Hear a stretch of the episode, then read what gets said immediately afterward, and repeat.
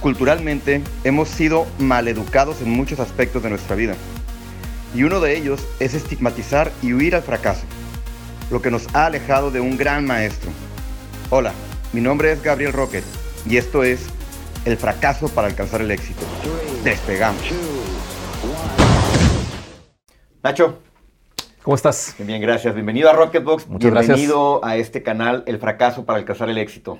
Excelente, muchas gracias por la invitación. Hombre, gracias a ti por, por, estar aquí con nosotros y sobre todo por lo que yo estoy con la piel chinita ya de lo que, de lo que nos vas a compartir. No, no, tranquilo, tranquilo, no es para tanto. Nacho, antes que nada, por favor, ayúdanos a conocer a Nacho. ¿Quién es Nacho hoy? Claro, con mucho gusto. Bueno, yo soy un padre de familia de dos hijos menores de edad, uno de 17 y una pequeña hija de 8 años. Soy tijuanense, residente de aquí, de este hermoso estado desde 1974, a donde llegué cuando tenía yo 6 años de edad. Soy profesionista también, estudié dos carreras universitarias, una maestría, fui profesor en la UABC durante varios años, di clases en la Universidad Iberoamericana, fui profesor del CONALEP Tijuana 1 también, he ocupado algunos cargos en el servicio público, pero también soy un empresario, he tenido pequeñas y medianas empresas y desde muy joven fui lo que ahora se le llama un emprendedor. Desde chamaco, cuando tenía 17, 18 años, andaba vendiendo llantas usadas. ¿Ah, sí? Sí, trabajé en una tienda, de, en un supermercado. Años después tuve una tienda de abarrotes, tuve una farmacia. Bueno, he, picado piedra, como se dice coloquialmente, por muchas, este, por muchas áreas del, del, quehacer humano, del empresariado, de, de las labores.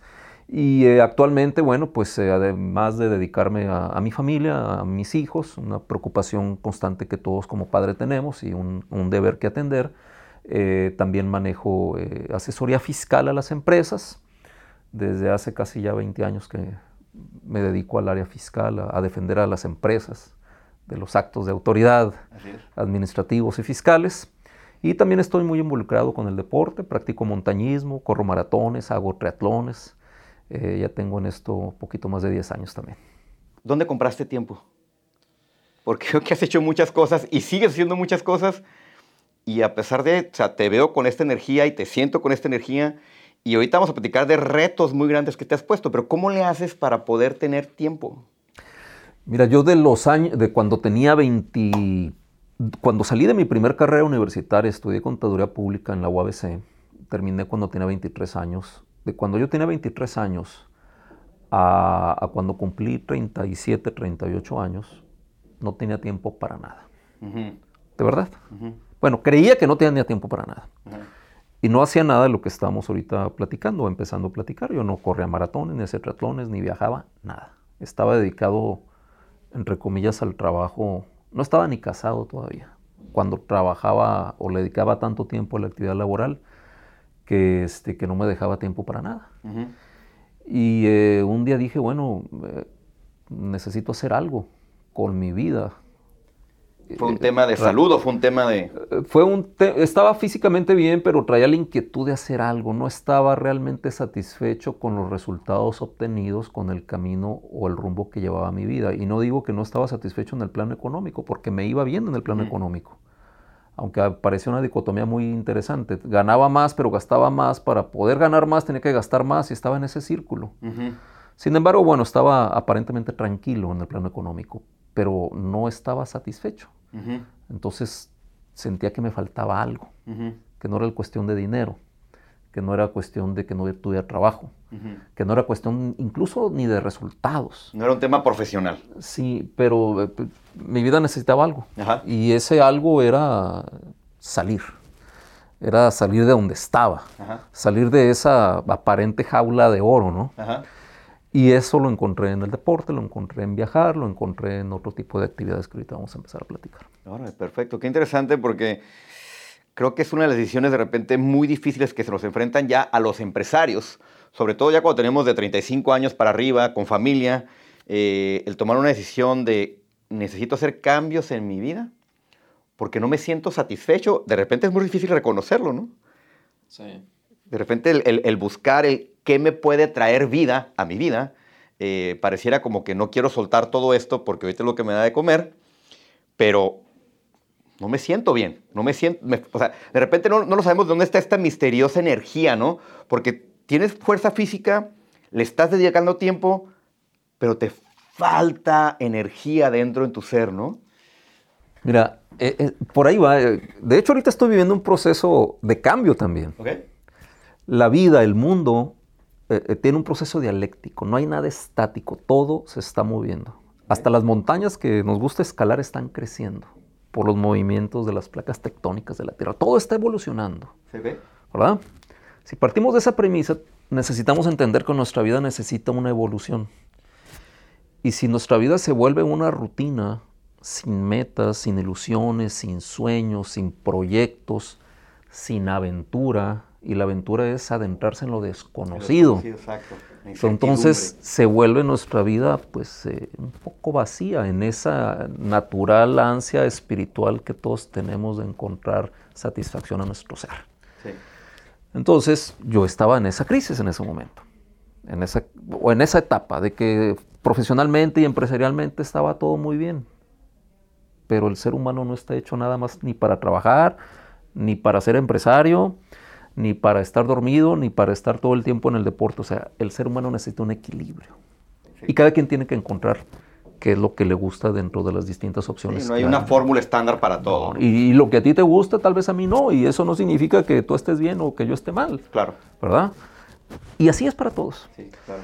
Pero cuando sí estamos mal es cuando no nos sentimos satisfechos con el rumbo que, está tomando nuestra vida, cuando sentimos esos vacíos que nos lleva a ciertas crisis o que nos lleva a depresión o que nos llevan a enfermedades, que entre paréntesis la mayoría de las enfermedades pues son psicosomáticos, o sea, acá se inician, no, no, se inician en los órganos que se enferman, se inician generalmente acá arriba.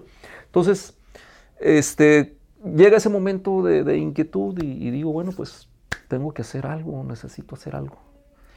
Hay, hay, quiero regresar al ratito a la parte del emprendedor, pero eh, reconociendo que eres de los muy pocos mexicanos que han logrado conquistar la cima del Everest, que ya vamos a entrar a la parte del montañista. Ahorita me están haciendo ahí unas, unas preguntas, sobre todo en la parte de los miedos de emprender o en los miedos del cambio. ¿Tuviste miedo a explorar esta, estas nuevas aventuras? Me costaba trabajo, y eso es lo que nos cuesta a todos cuando somos empresarios o cuando somos profesionistas con muchos compromisos. Eh, me costaba trabajo salir de esa, de esa rutina. Eh, eh, yo sentía que si me iba de la empresa o de mi negocio, de, algo se iba a caer. O algo no iba a funcionar, o algo se iba a hacer mal. Y la verdad es que quienes necesitamos salirnos para, purificarnos un poquito, somos quienes tenemos tantas responsabilidades. Claro. Porque las cosas van a seguir caminando mal, bien o como sea.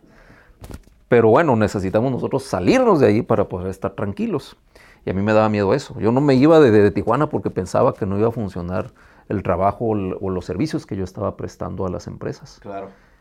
Y claro, es importante que uno esté, pero también es importante eh, conocer a quién estás prestando el servicio, conocer lo que estás haciendo, saber delegar y una serie de, ingredientes para que las cosas marchen bien, porque lo primero que tiene que marchar bien eres tú.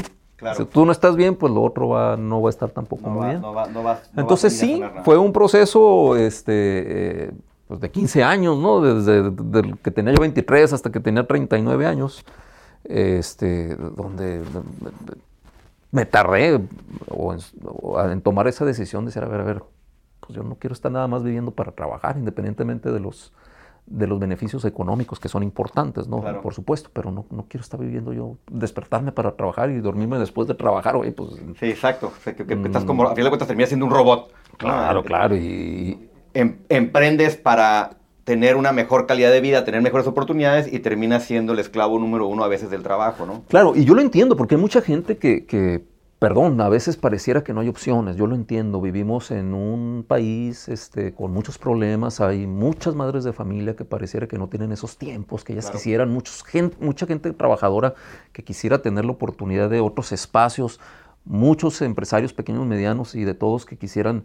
este, eh, eh, tener otros momentos. Y yo creo que sí se puede, nada más es cuestión de, de sentarnos, reflexionarlo, compartirlo, platicarlo y encontrarlos.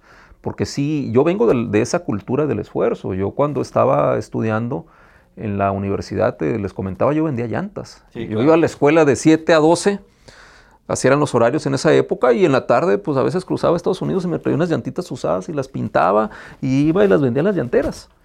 Y, de ahí me ganaba unos centavitos. y, no andaba este, eh, todavía como empresario formal, pero bueno, hacía mi esfuerzo. Entonces, es importante que, entendamos y que aceptemos, y yo lo comparto con mucho respeto, que todos podemos. Todos podemos eh, buscar esos momentos, porque sí los hay.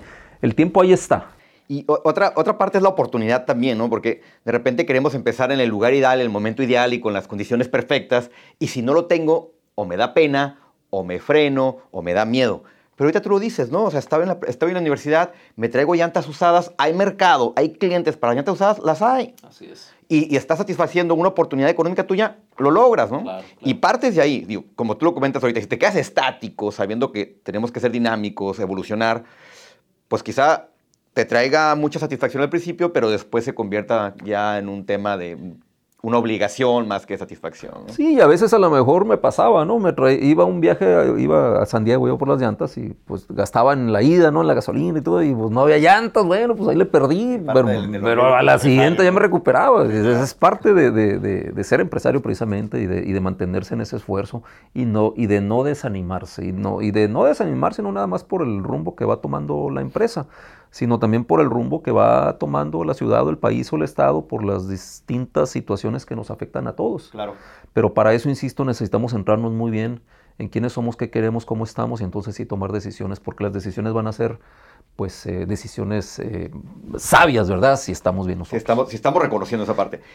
y, tocaste un punto que a lo mejor no dijiste la palabra, pero que debe ser una de las características de todo empresario y de toda persona que tiene proyectos importantes, que tiene que ver con la paciencia. Platícanos cómo a tus 39 años te empiezas, o a los 35, te empiezas a inquietar por, el montañismo y, cómo fue toda esta experiencia de inicio, qué miedos tuviste, qué fracasos tuviste y qué te mantuvo con el hambre de... Bueno, primero quiero precisar que a los 39 años eres un bebé todavía. Listo para empezar a la vida. Y los jóvenes de menos de 39 pues son unos neonatos, ¿no? Son... Este, es curiosa la, historia de cómo me metí al montañismo. Definitivamente me gustaba, me, llamaba la atención, aunque aclaro que yo le tenía miedo a las alturas. ¿eh? Eso es algo también interesante. Yo le tenía miedo a las alturas. Pero me llamaba la atención el montañismo porque desde pequeño, desde que tenía 6 o 7 años de edad, yo leía mucho. Mi papá es profesor jubilado, mi mamá también, pero mi papá desde niño nos inculcó el hábito de la lectura. Claro y entre muchas otras eh, obras que llegaron a mis manos en esa época, aunque los eran como tipo cuentos, fanis, no, eran el libro, pues estaba muy pequeño, era con las famosas este, dibujitos y todo eso. Pero ahí leí las obras de Julio Verne, las de Emilio Salgari y muchas otras de los clásicos del siglo XIX.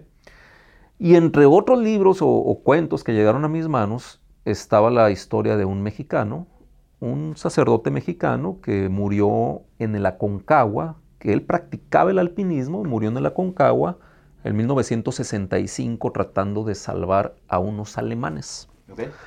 En la década de los 60 todavía no existía un mexicano que hubiera subido el monte Everest.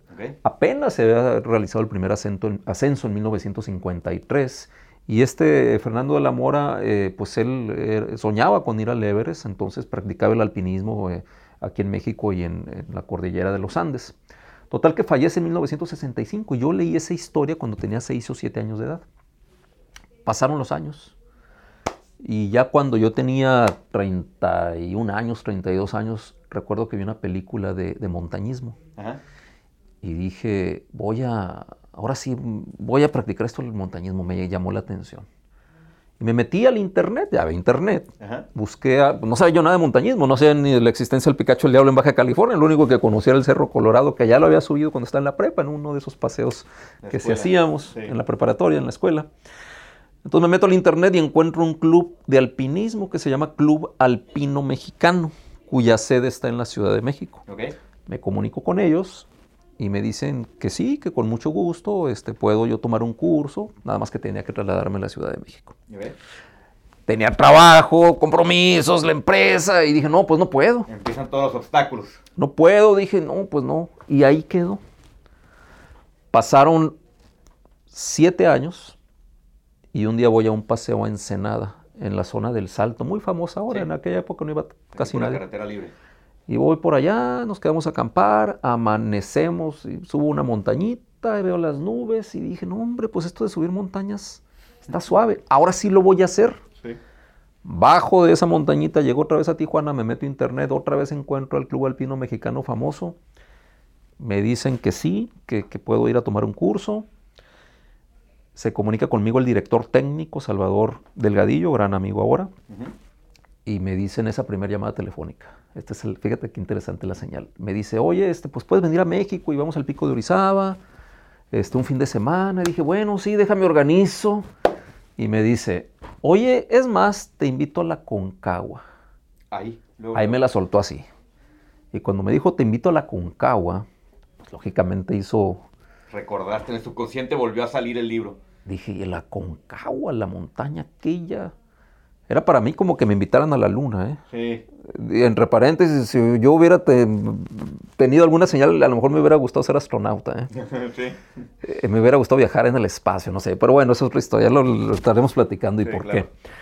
Eh, entonces, cuando me dice, te invito a la Concagua, dije, no, pues sí, claro, pero pues ahí me dejó... Eh, Colgamos y le vuelvo a hablar. Oye, de veras me estás invitando a la Concagua, pero mira, pues no sé, te mando el anticipo para el viaje, no me vas a dejar fuera de la expedición. Y yo, emocionadísimo.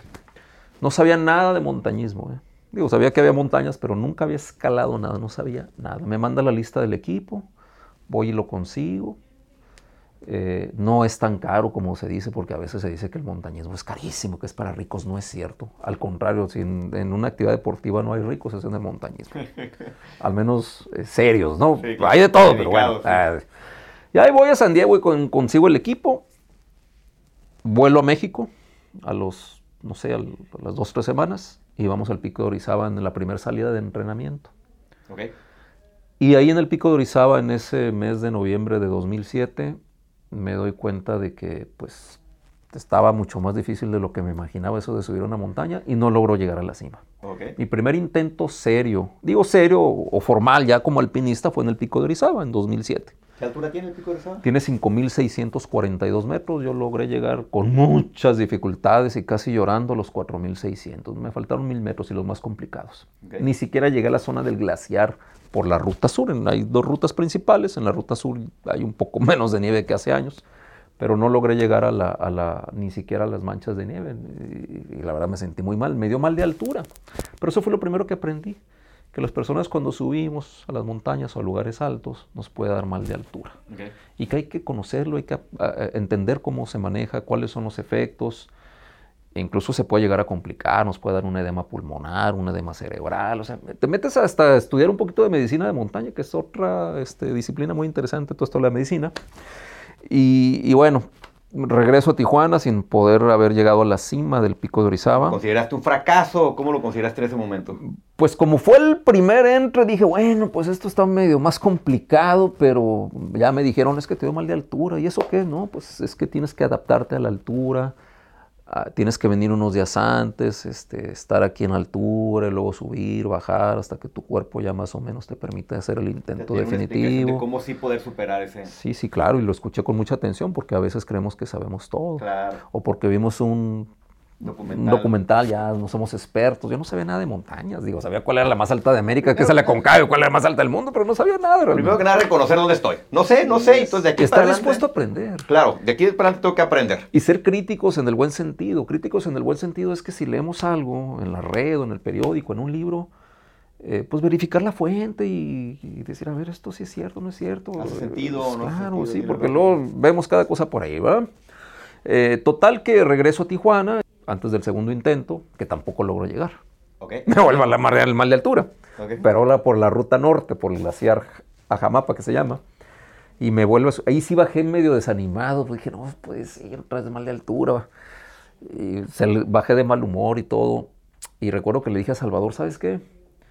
Pues ya no sé si voy a poder subir a la Concagua, pero este, pues de todas maneras vamos, le digo, pues total, conozco Argentina, tenía ganas de conocer por allá, ya más o menos hicimos el esfuerzo para pagar el viaje, no va a pasar nada, como yo descargando mis, mis frustraciones en él, diciéndole, pues si no subo, no te preocupes, de todas maneras vamos a ir. Eh, buscando siempre el lado positivo frente al problema, ¿no? Eh, hice un intento al Iztaccíhuatl, también en esos años, en esos meses antes de irnos a la Concagua y tampoco logré llegar a la cima, logré llegar a los 4.700. Es decir, salí de mi país en enero de 2008 para intentar la Concagua sin haber subido una sola montaña, sin haber, logrado una cima en México. ¿Y qué te mantenía con esa hambre? O sea, a ver, quiero subir y tengo el mal de altura y voy para abajo sin haberlo logrado. Luego quiero volver a subir otra vez mal de altura y quiero y voy para abajo sin haberlo logrado. Y esta frustración que me dices ya, ya venía de mal humor. ¿Qué te mantenía con el hambre de volverlo a intentar? Mira, eh, varios factores. Uno, me gustaba el entorno de la naturaleza. Perfecto. Cuando el primer intento en el pico de Orizaba, me quedé prácticamente solo tirado por ahí entre las piedras. Y esa soledad que comparte la naturaleza contigo y tú con la naturaleza es, es, fabulosa. También los momentos de, compañía con, amigos, con seres queridos, por supuesto.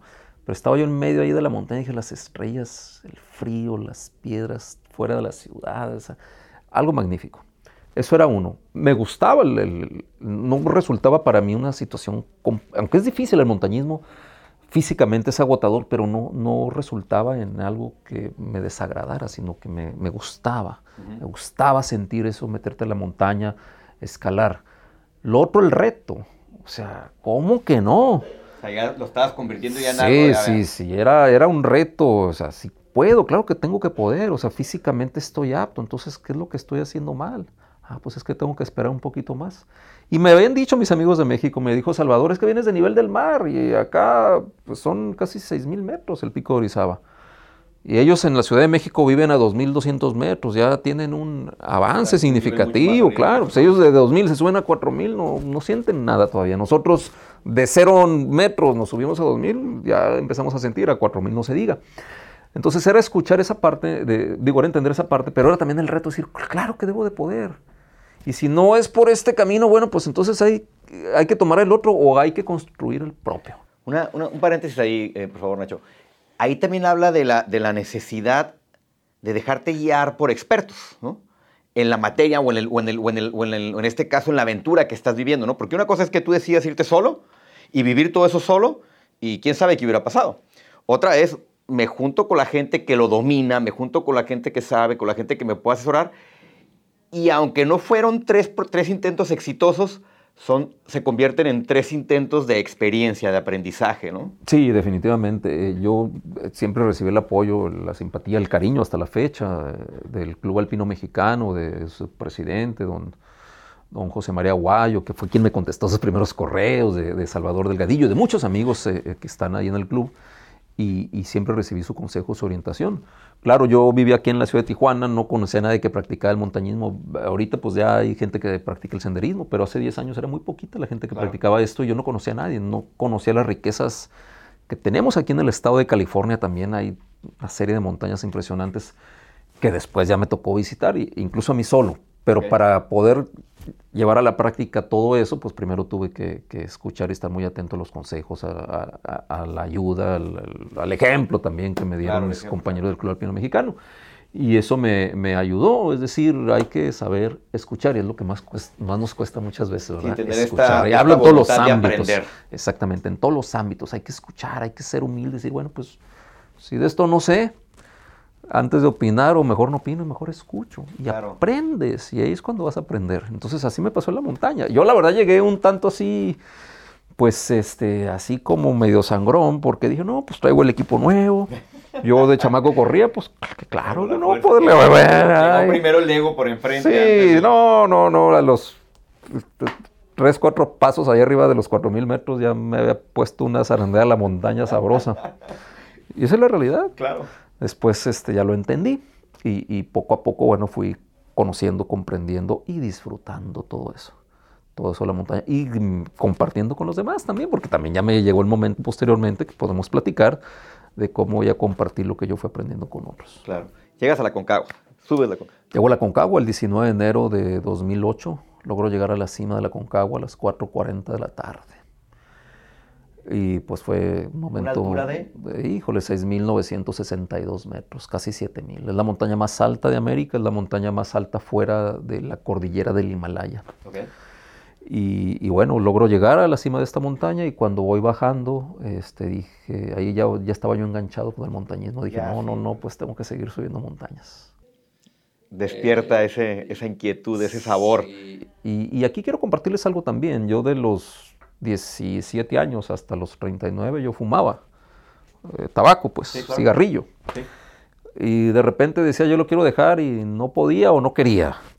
Y cuando me meto al mundo de la montaña, dije, ahora sí tengo que dejar de fumar. Y la montaña no existe en mi vida, entonces no estaba asociado el cigarro a otras cosas que sí estaban en mi vida. Claro.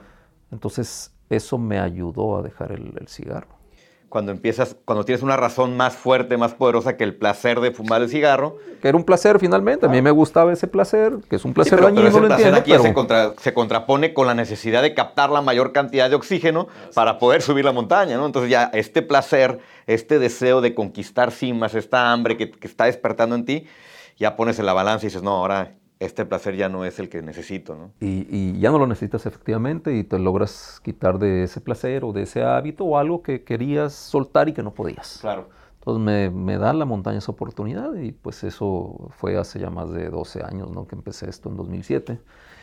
Y, y bueno, regreso de la Concagua y dije, no, pues tengo que subir, ya me enganché con esto de las montañas, me gustó y ahí es cuando emprendo ya en forma una carrera como alpinista. Ahí ya descubro que hay montañas en Estados Unidos que no tengo que ir nada más al pico de Orizaba, al Iztaccíhuatl, al, al, Nevado de Toluca, al Nevado de Colima, eh, al, este, hasta el volcán Paricutí nos tocó ir por ahí en 2008, me acuerdo que ahorita parece que tiene actividad volcánica. se decía yo, bueno, pues aquí también están las montañas de California, que hay infinidad de 4000. Estuve en California en ese 2008, en Colorado, en, en, en Washington también, en el Monte Rainier. En ese año 2008 fuimos a Rusia a subir el Elbrus, que es la montaña más alta de Europa.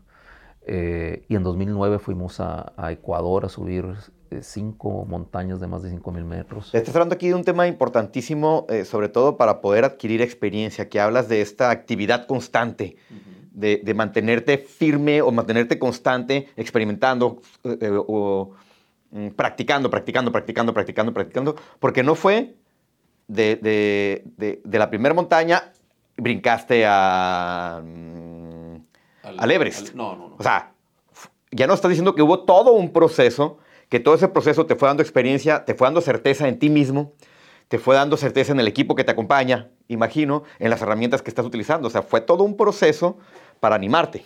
Es correcto. Que porque de repente, ahora ya que tenemos todo el, el clic de un botón, ¿no? que lo queremos todo de manera inmediata, no somos pacientes en los procesos. Y es esa impaciencia que luego lleva a decisiones, malas decisiones que pueden ser catastróficas, como hace rato lo decías en las posibles, ya metiéndote un poquito más en la medicina de la montaña, pues, en los posibles retos que puede traer de salud el subir una montaña y no estar preparado, ¿no? Sí, yo desde, la primer, desde el primer ascenso que tuve en la Concagua hasta los últimos ascensos que he tenido, incluso en este año, porque no he dejado de practicar montañismo, yo voy dispuesto a aprender, y también voy consciente de que te, puedes, te puede pasar algo. sí es cierto, traes experiencia, pero tienes que ser muy humilde y decir, pues ahora vengo a vivir esta nueva experiencia en esta otra montaña o regresé a esta montaña donde viví una experiencia, ahora va a ser una experiencia distinta. Y si bien traigo un bagaje de aprendizaje, no quiere decir que lo, soy, que lo sé todo. Entonces voy a aprender más. Y, todo esto lo comparto porque en ese sentido se trata también de ser cuidadosos, de tomar decisiones inteligentes, prudentes. Me ha tocado eh, llevar gente o acompañar gente, guiar gente en las montañas y tener que regresarnos a pocos metros de una cima ¿Por qué? Bueno, pues porque las condiciones de la montaña no son las óptimas y llega un momento que dices, pues vamos a darnos la vuelta.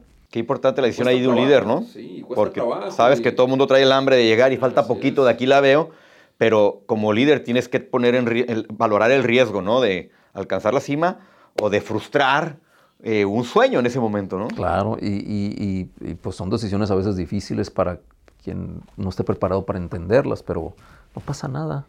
La, montaña siempre va a estar ahí, es lo que decimos nosotros. Bueno, pues yo lo llevo a otros ámbitos, las oportunidades siempre van a estar ahí. Pero hay que saber el momento en el cual es en nuestro momento, ¿no? Para cada quien. Eh, nos estás platicando ahorita de, todo, de cómo empieza todo. ¿Qué, ¿Qué momentos consideras tú que hayan sido importantes en cuanto a los miedos que hayas vivido?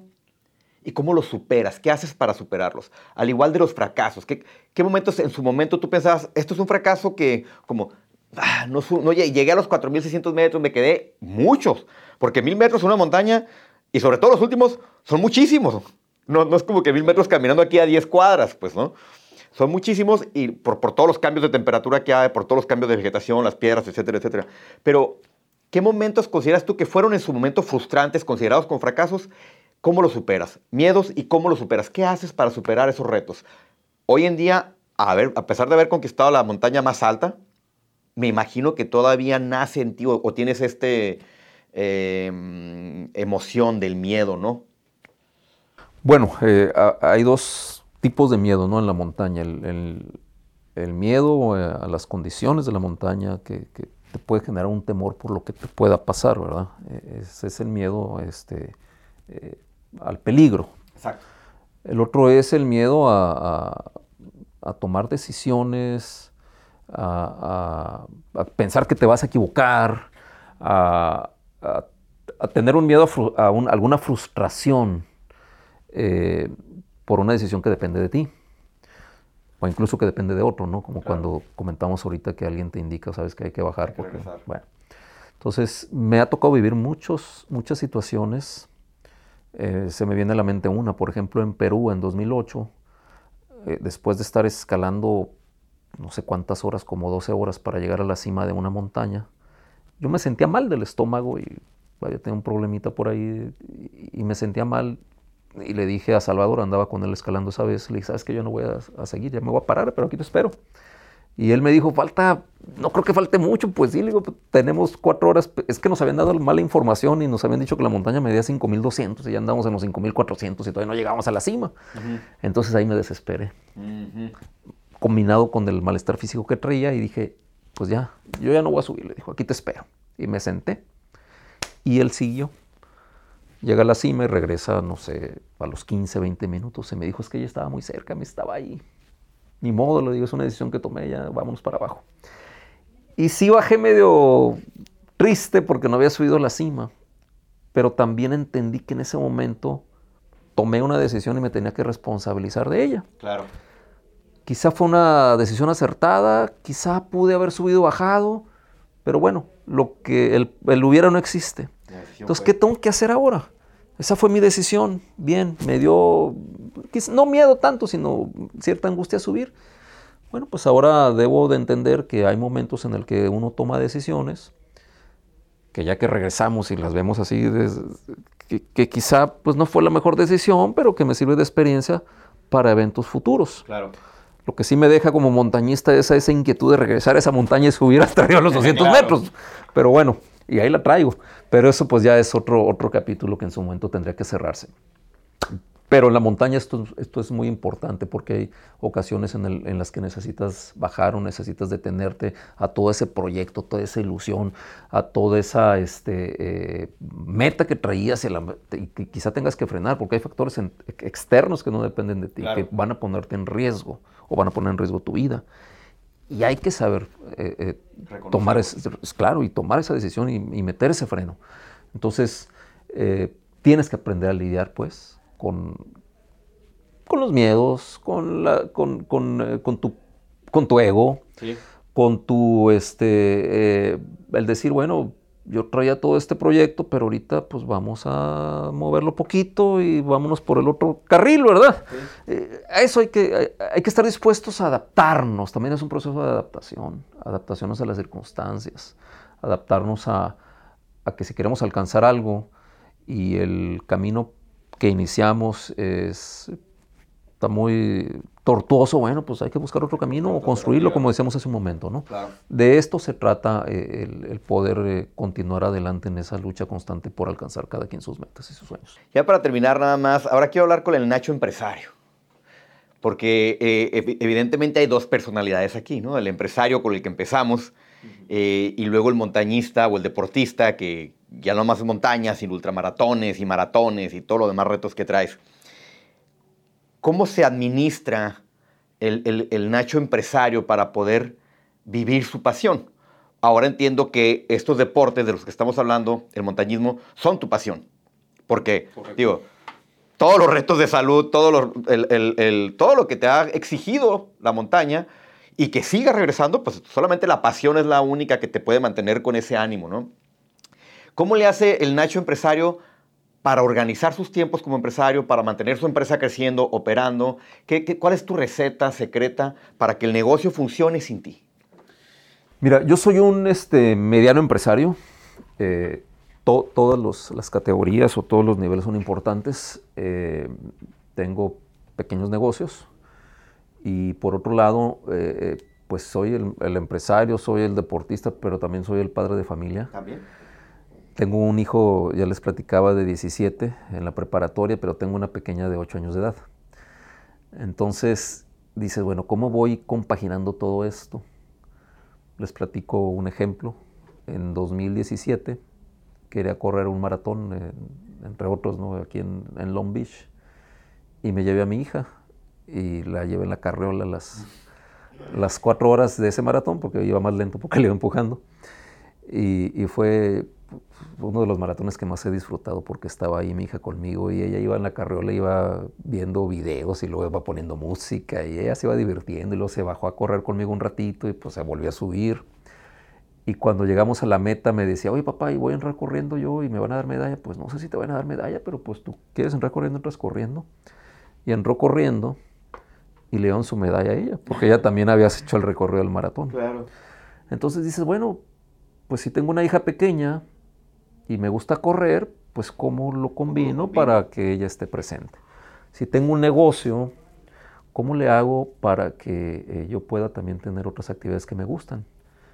Pues tengo que construir una base sólida en ese negocio, tengo que construir un verdadero equipo, que se sienta el equipo eh, cómodo y que nos, sentamos, que nos sintamos en confianza todos y que yo pueda delegar en ese equipo para que las cosas se hagan. A mí me costaba mucho delegar al principio. Te hablo cuando me inicié como profesionista, tenía 22, 23 años, pues quieres hacerlo todo tú y te, da miedo volviendo a los medios, a los miedos. Te da miedo soltar, piensas que, y es inconsciente esto, piensas que si tú lo haces te vas a sentir tranquilo contigo mismo y si alguien lo hace por ti, entonces, eh, como no lo hiciste tú, eh, no te sientes, pero a lo mejor lo hace mejor que tú la otra persona, pero no, es, un proceso interesante y no soy especialista en esos, en esos temas, pero, pero bueno, he vivido algo. Entonces, ¿qué es lo que yo hago? Y esto va para todo. Uno, tú tienes que darle confianza a las personas. Si alguien te defrauda, tú no quedaste mal, quedó mal, quedó mal en esa persona. Claro. Tú tienes que confiar en los demás. Eso me lo enseñó o me lo aconsejó un amigo, un compadre muy querido también, pequeño empresario, también empresario y, me decía, tú, tú, confía. ¿Por qué no vas a confiar? Tú confías y si te quedan mal, es problema de ellos, ellos perdieron. A lo mejor caíste en un bache por ese, e, e, esa, esa este, consecuencia. Claro, esa deslealtad, pero, pero claro, pero este, tú vas a salir, tú vas a estar bien, tú actuaste bien, tú actuaste de acuerdo con tus valores. Entonces, así tiene que ser la empresa. Tú como empresario no sabes todo. Sabrás de vender y de comprar, por decir algo. Pero hay muchas cosas que no sabes. Entonces, ¿qué necesitas? Escuchar a la gente que sabe de esos temas para que en esos temas ellos se encarguen y generar una buena relación. Yo sé de algunos temas, eh, como especialista, como abogado, yo sé de algunos temas, por ejemplo, los temas fiscales. Los temas fiscales yo les sé. A veces soy hasta medio rezongón porque digo, bueno, si este tema yo sé, pues si tú no lo sabes, pues no te metas, tú de lo que tú sabes, pues yo, te escucho, ¿no? Este, y, lo que yo sé, que no dejo de aprender, porque pues todo va cambiando, yo lo platicamos al principio, eh, eh, pues yo trato de hacerlo, pero lo que no sé, yo se lo dejo a la gente, claro. Y si alguien me falla, bueno, pues yo también quizá puedo fallar, hay que entender también por qué, por qué hubo esa falla. Si fue este, una falla eh, con la intención, si fue por un error, si fue por falta de comunicación, en fin. Hay, que establecer esos procesos para entender por qué hubo esa falla. Pero como empresario es lo que he hecho, pero me costó trabajo entenderlo o aceptarlo. Yo no soltaba, no, soltaba hasta que dije, no, ahora ya no, ya quisiera soltar todo, que prácticamente es casi lo hago. no quiero que hacer nada, ¿no? Pero claro, tienes, lo menos que tienes que hacer es coordinar esfuerzos. Si eres empresario, coordinar esos esfuerzos, pero soltarle a los demás para que los demás también desarrollen su potencial. Y si cada quien desarrolla su potencial y se siente bien, pues entonces va a marchar bien esa entidad, llámese empresa, llámese expedición, llámese eh, organización o llámese evento deportivo. ¿Qué tanto te ha enseñado la montaña, toda esta pasión que tienes por la montaña, todas las expediciones, para traerlo y aplicarlo en la vida, para traerlo y aplicarlo en las empresas, en tu empresa? Mira, muchos valores se manejan en la montaña, ya platicamos algunos, como la paciencia, como el escuchar, como el generar, generar canales de entendimiento. En la montaña se aprende a valorar mucho las cosas. Imagínate cuando estás allá, tú lo has vivido este, aquí en el Picacho del Diablo, cuando estás allá dos, tres días, cuatro días, una semana, pues este, y no has estado en una cama cómoda, calientita, con una, con una almohada, o, o ni siquiera tienes jabón entonces, y regresas de la montaña. Y eso me pasó en Argentina la primera vez. Dije, wow, qué rico huele el, el almohada, una almohada de un hotel, pero qué rico huele, el jabón, el agua calientita. Empiezas a valorar todo eso. O te acuerdas cuando estás en la montaña y dices, híjole, aquí tenemos esto de desayuno y de comida nada más. Y te acuerdas del mercado, ¿no? De las tiendas en Tijuana. Y dices, híjole, ahí está todo, ahí nomás entras y ya está. Entonces empiezas a valorar. ¿A dónde quiero llegar con esto? Que valorar implica saber cuidar. Ser más organizados, ser más cuidadoso con lo que tenemos, ser más, más, más limpios. En la montaña, quienes estamos muy comprometidos con esto, eh, la montaña no es para ir a dejar basura, ni para llevarte las riquezas de la montaña. Mis amigos de Mexicali, los picacheros, dicen, dicen ellos que solo dejan, bueno, yo soy parte de ese equipo también, que solo dejamos las huellas, o sea, las huellas de nuestros pasos. Es un gran valor eso. Este, entonces, la limpieza, la prudencia, la tolerancia, ese es un valor. Imagínate en la montaña, estás Eva Martínez, Salvador y yo allá arriba a 8000 metros de altura discutiendo o estás encerrado en tu tienda de campaña varios días porque la tormenta no te deja salir, nomás viendo a tu compañero, pues, o compañera, pues te fastidias, ¿no? y a veces, otra cosa ya, a veces escuchas el ruido y, o a veces escuchas, no sé, que estás durmiendo, está roncando él o ella o tú. Entonces empiezas a ser más tolerante, es un valor también la tolerancia. Y, y todo eso te lo traes y lo aplicas. El no ser tan desesperado, aunque yo particularmente lo soy para algunas cosas pero no ser tan desesperado. Y lo más importante, creo yo, de todo esto es el saber adaptarte a las circunstancias. Queremos a veces transformar el mundo. Qué bien. Y si hemos hecho grandes cosas como el género humano, como seres humanos. Pero la naturaleza a veces nos da unas este, revolcadas y, y a veces ni entendemos por qué. Resulta, para comentarles algo muy breve, ya para terminar, ah, recientemente tuvimos una serie de incendios, incluso aquí en la ciudad de Tijuana. Resulta que los bosques, los bosques necesitan los incendios porque es parte de lo que le da vida para que nazcan nuevos árboles. Pero ¿qué pasa con nosotros? Que vamos, metemos infraestructura, talamos los bosques, acabamos con la naturaleza, y luego cuando viene un incendio, pues el incendio pues, daña, ahí. Daña lo de nosotros. Pues. En sí el incendio no es malo en un bosque, es parte de ese proceso vital, de ese ciclo vital. De regenerarse, de nuevo, de revivir. Ajá. Los ríos no son malos. Y luego nos quejamos, no, que los ríos que nos inundaron, pues sí, porque pues estamos ahí obstruyendo sus causas naturales. donde claro, entonces hay que entender eso. Otras naciones lo han entendido. Pero bueno, no sé de otras. Yo quiero que lo entendamos en Baja California, que lo entendamos en Tijuana, que necesitamos tenemos el estado más hermoso, lleno de montañas también. Tenemos la montaña más hermosa del país y yo he estado en todos los picos. Y quienes han venido, amigos de México que han venido eh, y del centro del país, a veces medimos la montaña por la altura. Es un parámetro importante, pero no el único.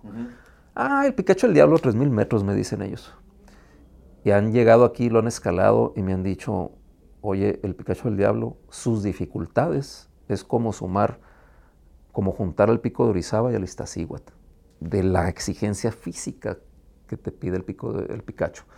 el, ya lo platicamos, el pico de Orizaba es altura, el Iztaccíhuatl también, son muy bonitas también esas montañas, tienen sus glaciares y demás. Pero lo que te pide el pico del Picacho del Diablo para subirle esa, esa entrega física, pues se equivale a aquellas dos montañas. Y me lo han dicho ellos. o amigos de otros, de otras, de acá de Estados Unidos que también lo han subido. Entonces tenemos esas riquezas. Yo escribía hace algún tiempo en un diario local y decía que aquí en, en Baja California, en Tijuana, tenemos el mar a unos cuantos minutos, tenemos nieve también a, a una hora cuando cae nieve en invierno, tenemos bosques, tenemos vino, tenemos desiertos, tenemos, todas las riquezas. Eh, eh, o sea, vivimos en una zona privilegiada, por eso hay que protegerla, hay que cuidarla. Y hay que darle oportunidad a la gente, hay que darle confianza a las personas de que, de que participen y también como deportistas en este caso, como padre de familia, como empresario, pues también hay que impulsar y hay que generar en la medida de nuestras posibilidades condiciones para que cada quien pueda realizar esos sueños. Yo por eso estoy encantado que la gente salga a caminar, que salgas a practicar senderismo, pero también que sean cuidadosos y que cada, conozca cada quien sus límites y que conozca cada quien también el entorno y que respetemos el entorno y que, y que siempre nos traigamos un papelito, porque siempre hay basurita por ahí, siempre bajemos un poquito de basura y, y sobre todo que involucremos a nuestros hijos en esto. Y de verdad, de verdad, yo lo viví durante más de 15 años, pensaba que no tenía tiempo. Y ahora digo, bueno, ¿cómo me da tiempo para todo? Pues es que el tiempo está ahí. Lo que pasa es que yo necesito entregarme al tiempo. Así como entrego a la montaña, así necesito entregarme al tiempo para que el tiempo me equilibre, pueda hacer todo. Nacho, eh, con todo esto que nos has enseñado de vivir, de vivir tu pasión, de ser empresario, de ser padre de familia, de repente eh, hubo una tendencia muy fuerte de enseñarnos lo que es administración del tiempo. Pero más que administración del tiempo, lo que yo he aprendido es administración del enfoque el, enfocarme en lo que realmente es importante para mí, el tomar las decisiones en función de lo que sí quiero, en tomar las decisiones en mi trabajo, de lo que quiero lograr, de lo que quiero transmitir, llámese misión, visión, pero realmente mantenerme alineado a eso que quiero lograr y no estarme distrayendo con urgencias o con pendientes o con todo lo demás que te llega, porque te llega la vida, ¿no? O sea, la vida no va a parar, el tiempo no va a parar.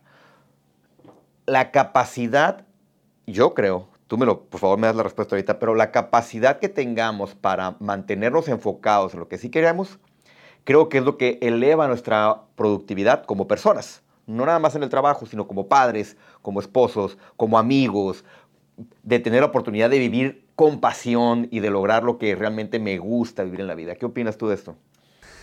Mira, es definitivo, necesitamos estar claros, ¿verdad? A veces hacemos las cosas las hacemos bien o, quizá no tanto, no sé, habría que medir cada quien, pero eh, necesitamos estar claros qué es lo que queremos. Y lo segundo, si estamos dando los pasos que nos van a llevar a alcanzar lo que queremos. Claro. Porque puede ser que estemos claros en lo que queremos, pero estemos caminando para otro rumbo. O puede ser que estemos caminando muy entusiastas, pero no sabemos a dónde queremos llegar. Y esos son los dos elementos que habría que, definir. Y lo otro, a veces estamos claros en lo que queremos alcanzar, pero no, no es verdaderamente lo que nos satisface. No nos llama, no, no, es realmente lo que nos está jalando. Y lo hacemos como por inercia, ¿no? Y se vuelve un proceso frustrante, ¿no? Exactamente, se vuelve, se vuelve así medio, medio tedioso, medio que lo hago pues porque así es, porque lo hago pues porque alguien lo tiene que hacer, o lo hago porque pues, pues no sé, pero pues como cuando a veces vamos a la escuela y, y, ¿cómo estás? Pues bien, pues aquí nomás. Sí, no tiene ningún sentido, ¿no? Si no hay el ingrediente del entusiasmo, es que algo mm, le falta, sí, y es lo que tenemos que, que, estar claros en lo que queremos y estar claros en los pasos que me van a llevar a alcanzar lo que quiero. Y hay otros factores siempre externos, ¿no? Que quizá vayan a influir para mm, entorpecer quizá ese proceso, pero pues si estoy yo claro, pues van a ser como los elementos del, de la naturaleza. Cuando estamos subiendo una montaña, está pegando el viento y pues no es muy cómodo, pero disfruta de ese momento en la medida de lo posible. Sienta, siéntete el vivo, sientes que, que estás vivo. O si está lloviendo, no te vas a enfermar. Siente el agua sobre tu cuerpo. Eh, eh, tienes que enfocarte positivamente y, creo que si encuentras esos elementos del, que quiero y cuáles son los pasos que estoy dando para alcanzar lo que quiero, pues vamos por un camino al menos claro, que es lo importante, la claridad en esto. Nacho, Muchísimas gracias por compartir todo. Gracias a ti, gracias al público. Estoy a sus órdenes. Muchísimas gracias por todo. Eh, felicidades por todos tus logros y por mantenerte con estas ganas de vida y sobre todo eh, compartiendo estas enseñanzas de vamos caminando y dejando huellas con nuestros valores y dejando un espacio mejor que como lo encontramos en ese trayecto. Claro que sí. Encantado de estar con ustedes. Muchas gracias. Saludos, nos vemos.